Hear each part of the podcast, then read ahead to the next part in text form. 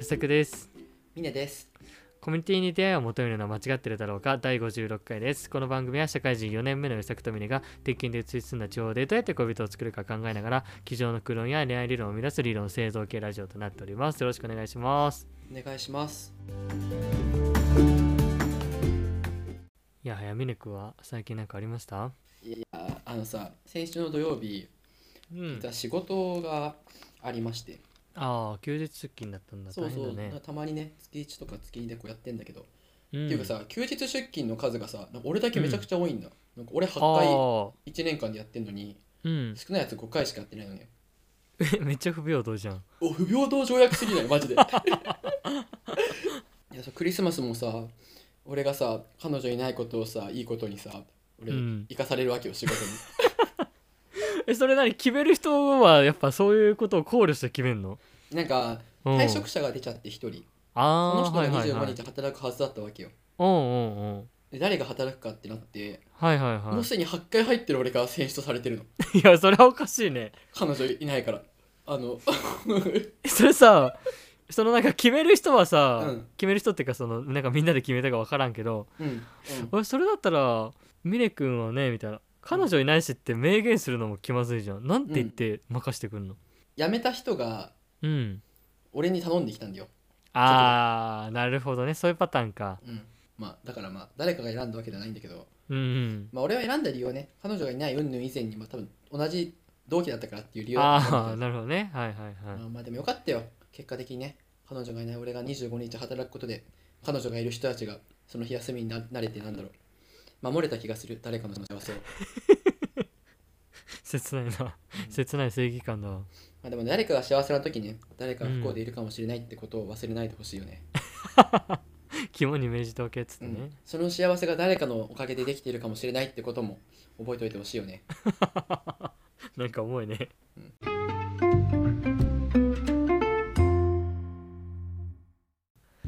えーということでですね今日は、まあ、前回に予告をしていたんですけれども映画「そしてバトンを渡された」という作品のちょっと感想会をですねしていきたいと思います。うんうん、まあ結構前のねラジオでも話してたんですけれども、えーうん僕とミレイクはもともとね、えー瀬尾真由子さんの「そしてバトンを渡された」っていう小説の方ね、まあ、こちらを読んでその作品のかなりファンだったということもありねうん映像化に関与しておりましたと。そうだねうん、でまあちょうどねえっ、と本当に昨日かな、え2人で一緒にちょっと見に行ってきたというところですけれども、うんうん、で、まあ、簡単にですねこの作品のちょっとね見てない人もいるかもしれないのであらすじだけお話ししていこうかなと思います。お願いしますうんまあ、主人公は、えー、ゆうこちゃんという高校生のね女の子うんなんだけれどもまあ親がたくさんいると、うんえー母親が2人お父さんが3人かな。うんまあこれは、まあ、血のつながらない人がほとんどなわけだけれども両親が離婚再婚を重ねてうんでまあ連れ子としてね、えーいろいろなお母さんとかお父さんにこう巡り渡されていくというところなんだけれども文字上にするとね結構しんどいというか大変な状況だと思うんだけれども、まあ、その中で血つながってないお母さんとかお父さんたちにいろいろ愛情を注がれてね、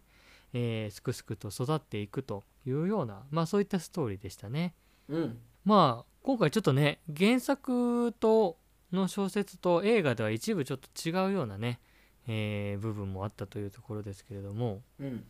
うんなんか峰君的には印象に残った部分とかありましたいやーまあでもこれはねうん まあ厳しいことを言ってしまうようだけどうんちゃんとちゃんと原作読んだのかな厳しすぎるよ最初から 一番最初に出てくる感想ではないよってまあ最初思ったんだけど うんうん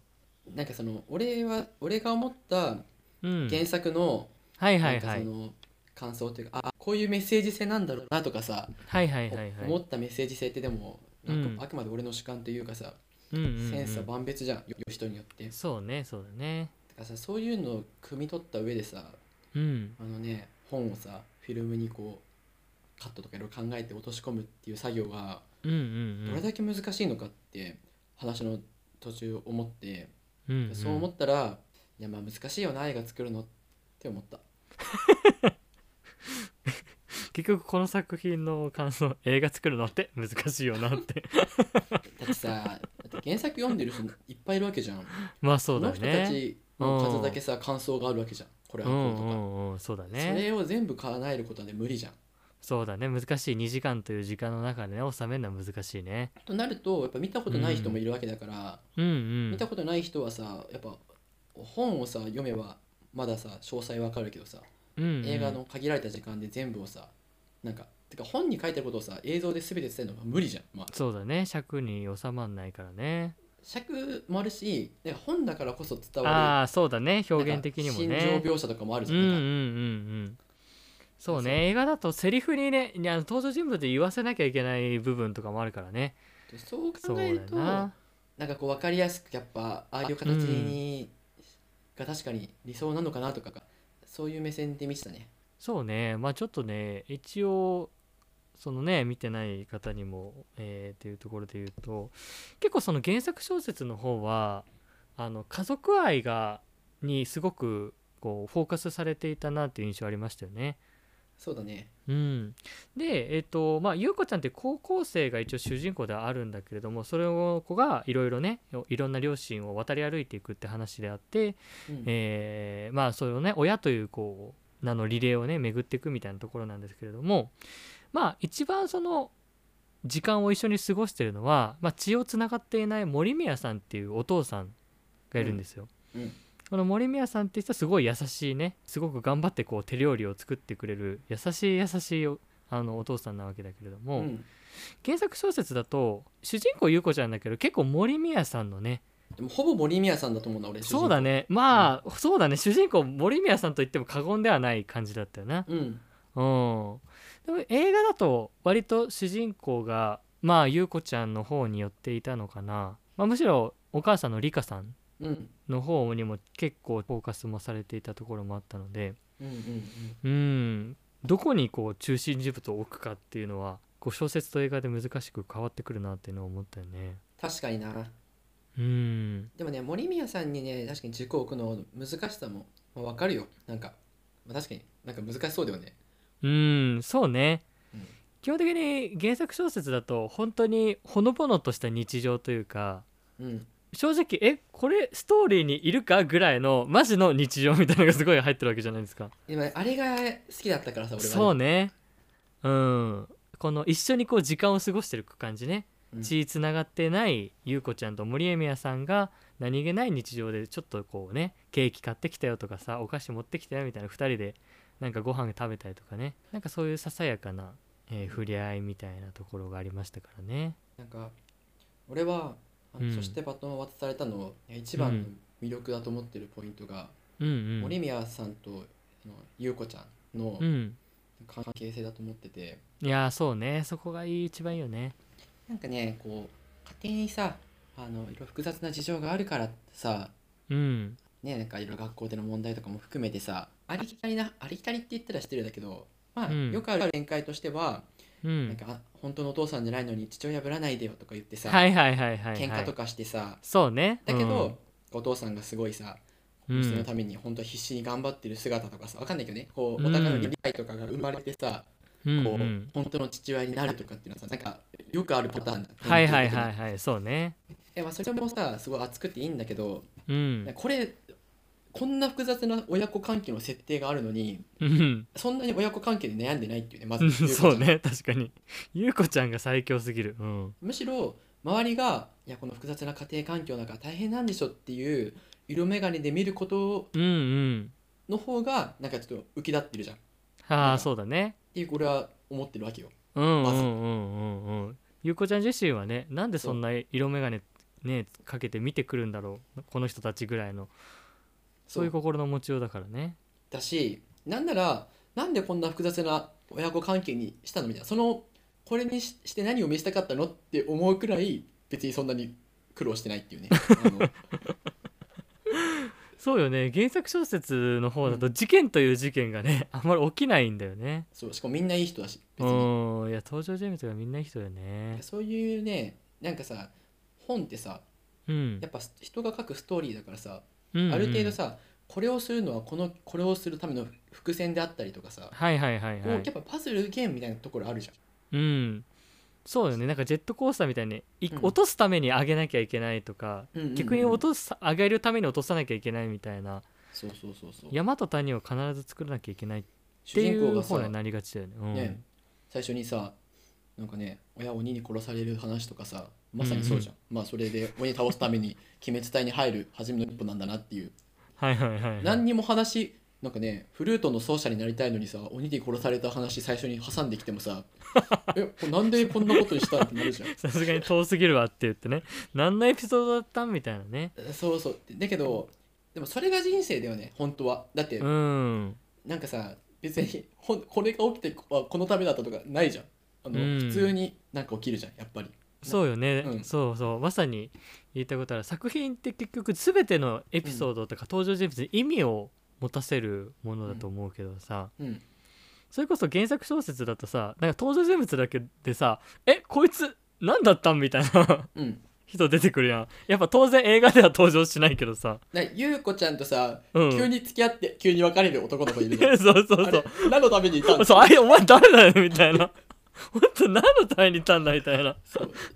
しかも何感にじもだけどね。それそれに関して何も別にさ起きないじゃんあの事件というか、ん何起きない。 だからこそ映画では当然2時間の尺にあやつは収まらないしでもけど人生ってそういうもんだよね人生ってそういうもんだしなんか、うんこのねえなんでこの人出てきたんだろうとかこれ何の意味があったんだでもそれがリアルだしなんか、うんそういう本の書き方をするじゃん瀬尾瀬尾先生っていやー本当にそうだよねもうなんか本当にこの世界を描いてたら登場させてしまったみたいない たから描きましたみたいな そそういう感じな雰囲気するよねそれがさ俺やっぱ好きだからさ、まあ、うん映画だとね、意味を与えちゃうからやっぱそこがさ削られちゃってるからさうんそうね瀬尾先生のね世界観がちょっとまあいやーでもそれこそ、まあ、小説読んだりとか映画を見たりする時って、まあ、誰かしらのこう登場人物に感情移入をするわけじゃないですか。うん、でまあ大体その自分の立場が近かったりっていうケースが多いとは思うんですけれどうも、ん、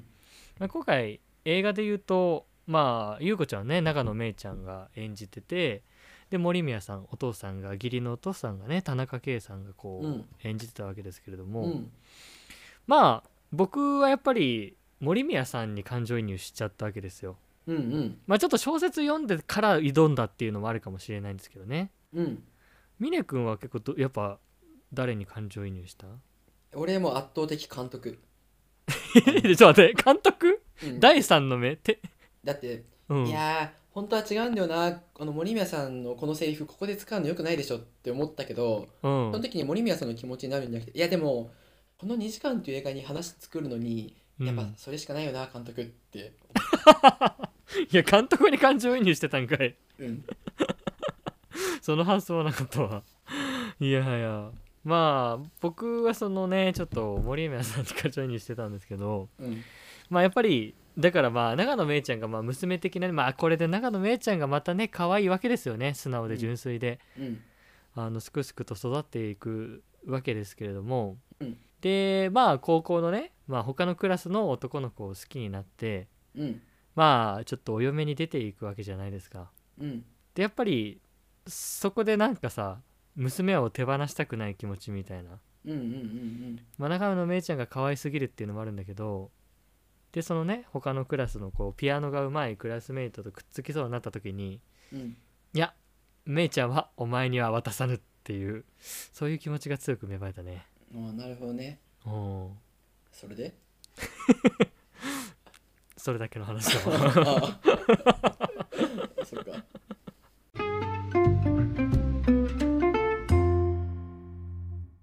いやーでもまああのー最後ラストの持ってき方とかは、まあ、映画っていう2時間の尺に収める中ではねいろいろ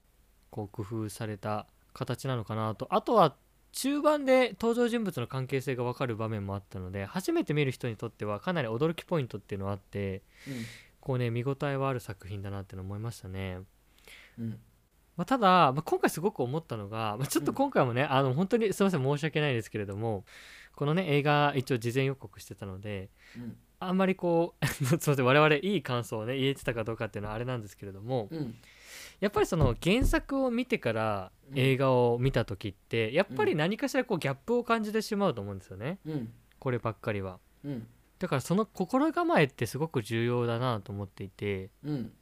というのも文字から入るとさうん小説読んだ時って自分の頭の中でこう状況を想像するわけじゃないですか。ちょっと待ってそれうん与崎、くん、君が言いたいことってさ、うん、こうマッチングアプリで写真の感じとか雰囲気がめちゃくちゃあいいなと思ってメッセージもうんすごい盛り上 がって、うわもうこの人運命の人だと思って行ったら、うんうんマスク外したらえ、うん、あそういう感じってなることを指 してるいやその話をしたいわけじゃないよそういうこと例えそずういうこ例えとばではないよ そういうことの話をしようとしたわけじゃないけれども、うんちょっと似ててびっくりしてるよすぐマッチングアプリの話するから な。いやいやこっちのセリフだわ いや確かにそうよね、うん結局その映像化されてないいや確かになんか理論生み出せそうだねそれって、うん結局テキストベースで情報を与えられたものってうん。結局頭の中で小説だったら登場人物の顔とかさ声とか性格とかっていうのを作り上げるじゃないですか、 うん。確かにマッチングアプリもうん。顔写真はねあるケースはあると思うけどうん。基本的にそのプロフィールとか、うん。えーめチャットのねやり取りとか確かにテキストベースっていうものだからうん。そこから声とか性格とかを想像していくわけそうだね。うん確かに同じ構図だねコミュニティだとそれがないからね。もうそこら合ってるからう。んそうね、まあ、確かにこういうことって意外と世の中にある気がしてテキストベースからの実際の現実とのギャップうん。テキストじゃなくても漫画でもそうだと思うんだよなんかさ、漫画を読みますあ面白いなってなってでアニメ化されましたってなるじゃんうん。うん。アニメ見るじゃんうん。え小説と映画は結構内容変わるケース多いけど漫画とアニメだと内容は変わらないけどうん。声優さんが入るとさうん。え俺が思ってた声と違うってなる時あるじゃん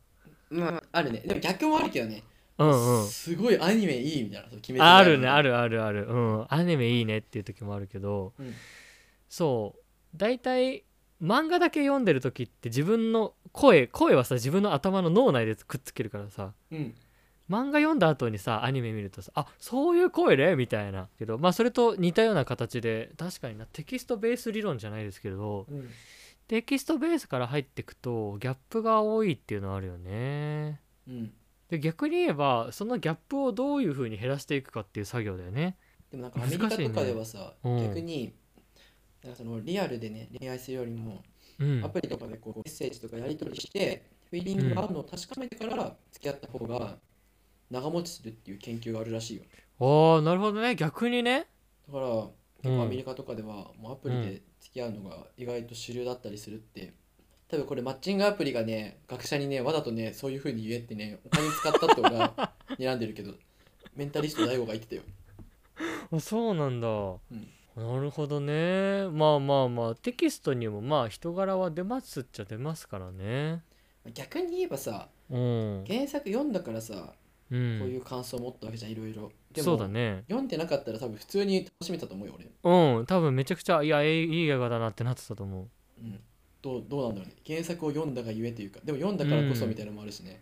そうよねだから自分が固めちゃうからねこういうイメージですってこの作品はこういうイメージですって固めちゃうしさうんまたマッチングアプリだとしてもこの人はこういう人だっていう期待も含めてねうんまあ多分結局期待だよねうん、小説読んでたら自分で勝手に映像化しちゃうからさ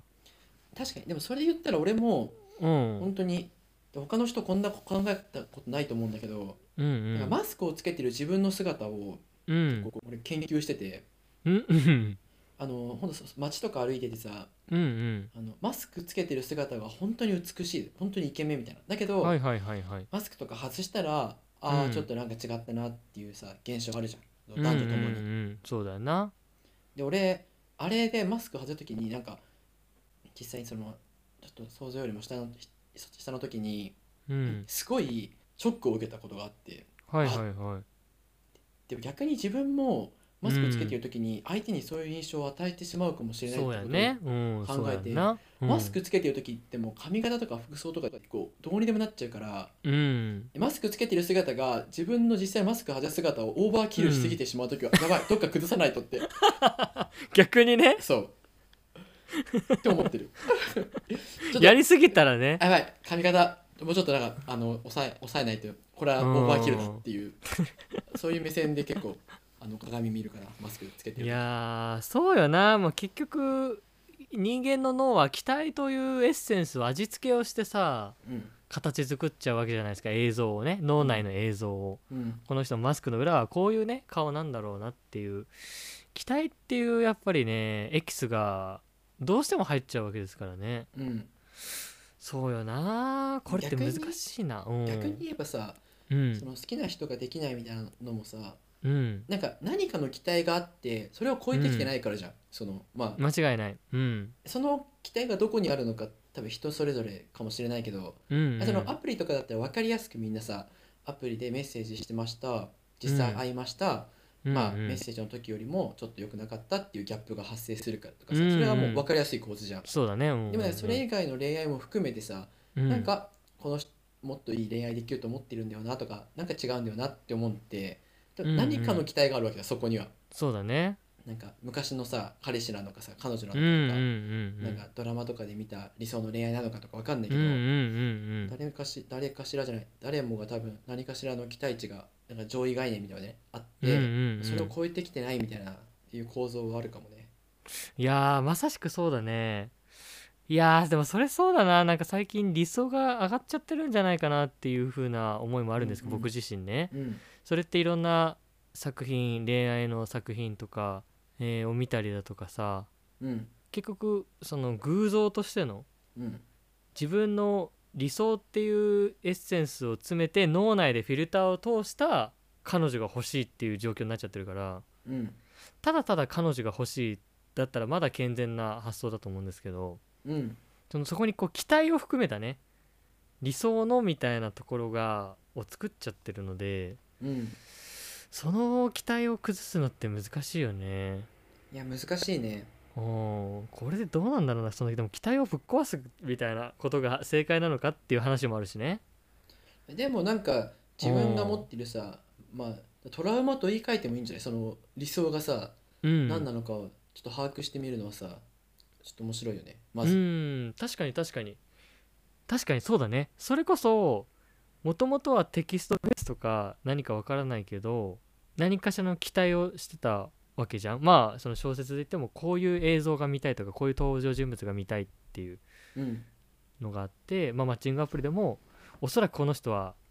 エスコートをねしてくれるほどの真摯な人だろうとかうんわがまま言っても受け止めてくれるぐらい優しい人だろうっていう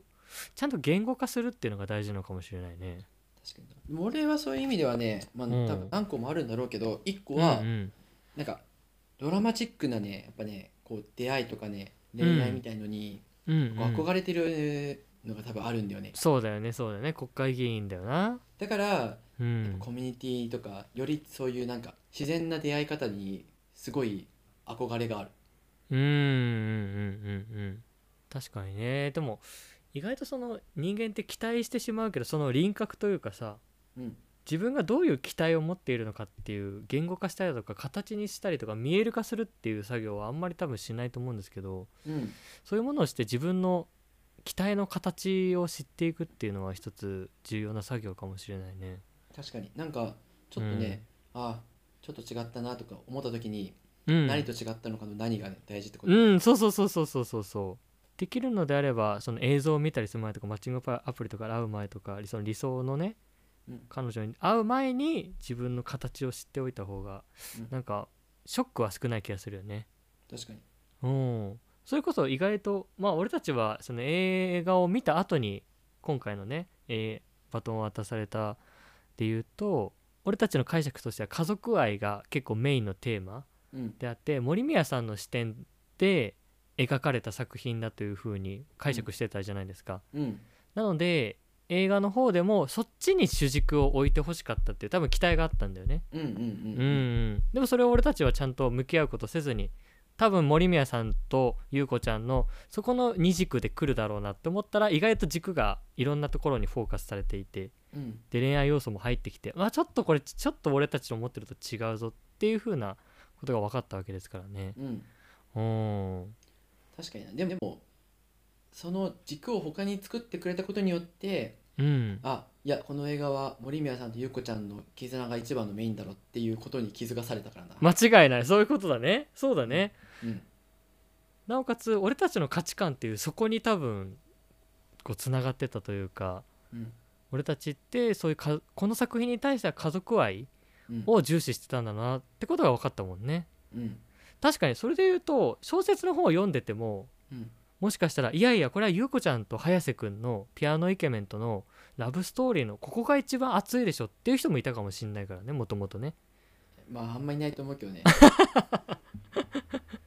まあまあまあそういう自分の価値観が浮き彫りにされたっていう意味では結構面白い体験でしたねまあ確かに対比によってねうん何かと比べることによってそうねそうね比べることでわかるね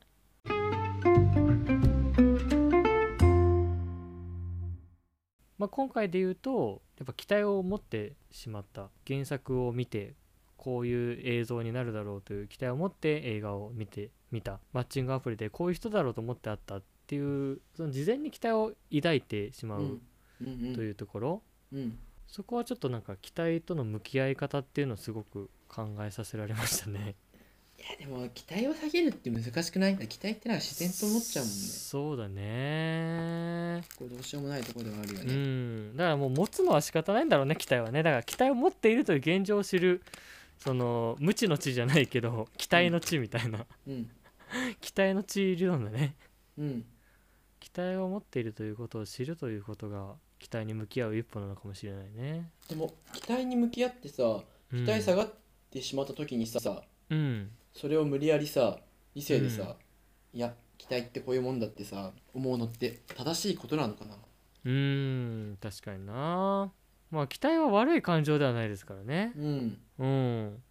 人生をワクワクさせる上でおいてねでも恋愛だと事前に期待が大きく膨らんだ状態で会う前にね1回会って2回目のデートでよりワクワクするとかっていうのは健全な期待だと思うんですけどうん会う前に期待が爆上がりするみたいなうんこれ例えばじゃあそうだねなんか別に誰かに紹介してもらう、ね、異性のこう友達を紹介してもらうとか合コンに行くみたいな彼になったとしてもうんいやお前にめちゃくちゃぴったりのみたいなもうん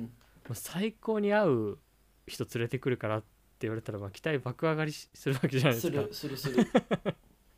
それって会う前ですからねうんあくまでその友達が思っているだけで実際に会ったらいやちょっと俺のタイプと違えんだよなってなるかもしれないからうん会う前の期待は健全な期待とは言えない気はしてきたななるほど確かに映画もうんなんか中盤まで見てこれ後半もっと面白くなるぞっていう期待はいいと思うんですけどうん見る前にうんこれは絶対クソ面白い映画だっていう 期待は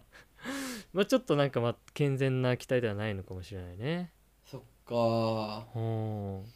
いやでもなんかちょっと難しいなでもなんかそれは難しいな。でも逆にねう期ん待をさ、うん、しないっていうのもねそうだね。あれだしさうん抑えろみたいなのもよくないしな。ねとはいえだよねうん期待してでも期待を超えてくる人もいるわけだ中にまあ確かにそううだね。それが運命の恋なんじゃないかとかもちうろんん間思っちゃったり違いないするそしうだよな。期待したいよな。逆に言えば恋において期待はすごく厄介だけどうん期待しない恋なんて嫌だよな確かにそうだね、期待したいよな恋なんまあてでもね、でも期待して期待を超えてきた時の喜びよりもうん期待しないでいって、同じだけのさ期待あのレベルの人が来た時の方が多分嬉しいじゃん、うん そうだねでも期待しない方がいいなどうっんちに確してかにもな確かにどどのさな何が出てもさ期待してない方がまあ基本嬉しいもんね、確かに そうだね超えてくるってことだからねうん、でも期待してない方がいいのかなじゃあやっぱり世の中なんてこんなもんでしょっ てさ諦めて下を向きながら生きてけってことやべえ後ろ向きの理論が爆誕しそうになってしまったわ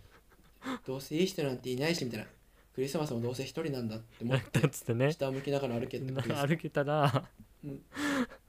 たまたま現れた時に ねめっちゃラッキーっつってね、うん確かにそう言われるとちょっとなんか楽しい理論ではないねねうん難しいねまあだからも持つことはいいんだろうね持つことはいいとして、うん持ってるその手持ちの手持ちポケモンじゃないですけど手持ちポケモンが何タイプなのかちゃんと知っておいた方がいいようにレベルとかね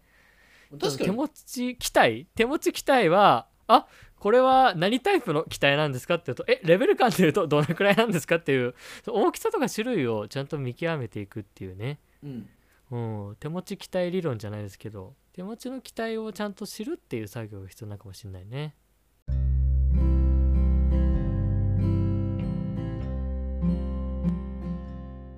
まあそんなところで ちょっと映画の感想からは脱線しましたけれどもうんまあまあそうね機体との向き合い方っていうところも含めてですねいろいろ考えるきっかけにはなりましたねそうですねうんいやでも本当にちょっとあの映画としてはすごく良かったのでねあの勘違いしないでほしいので、ぜひ逆にそしてバトンを渡されたのに興味を持っていただいた人はぜひ小説をね我々としては小説を読んでほしいっていうところと、逆に小説読んでないっていう人はもう頭空っぽにして映画をぜひ見に行ってほしいですよね。そうだねうん、それしていただければ十分にこう楽しめるようなあの本当に素敵な作品ですし長野めいちゃん可愛いし最高の作品だと思いますからね、まあ、そんなところでしょうか、えーそれでは最後にお知らせです、えー、コミヤチではお便りを募集しておりますメールアドレスは comach.gmail.com コミヤチ .gmail.com です概要欄の Google フォームからでも送れますえー、Twitter と Instagram、えーノートもやっております、えーこちら概要欄にリンク先ついておりますので、えーぜひフォローしてみてください。えーぜひ、インスタですね、は特に12月24日クリスマスイブの夜にインスタライブ予定をしておりますので、ぜひまだフォローしてない方はフォローしてみてください。はい、というところで今週も聞いてくださってありがとうございました。ありがとうございましたまた来週お会いしましょう。バイバイ。